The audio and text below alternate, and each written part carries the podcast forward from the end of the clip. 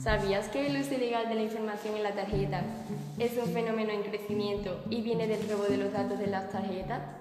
También el uso indebido de datos personales del usuario por parte de otro para generar la contratación de productos financieros al nombre del primero.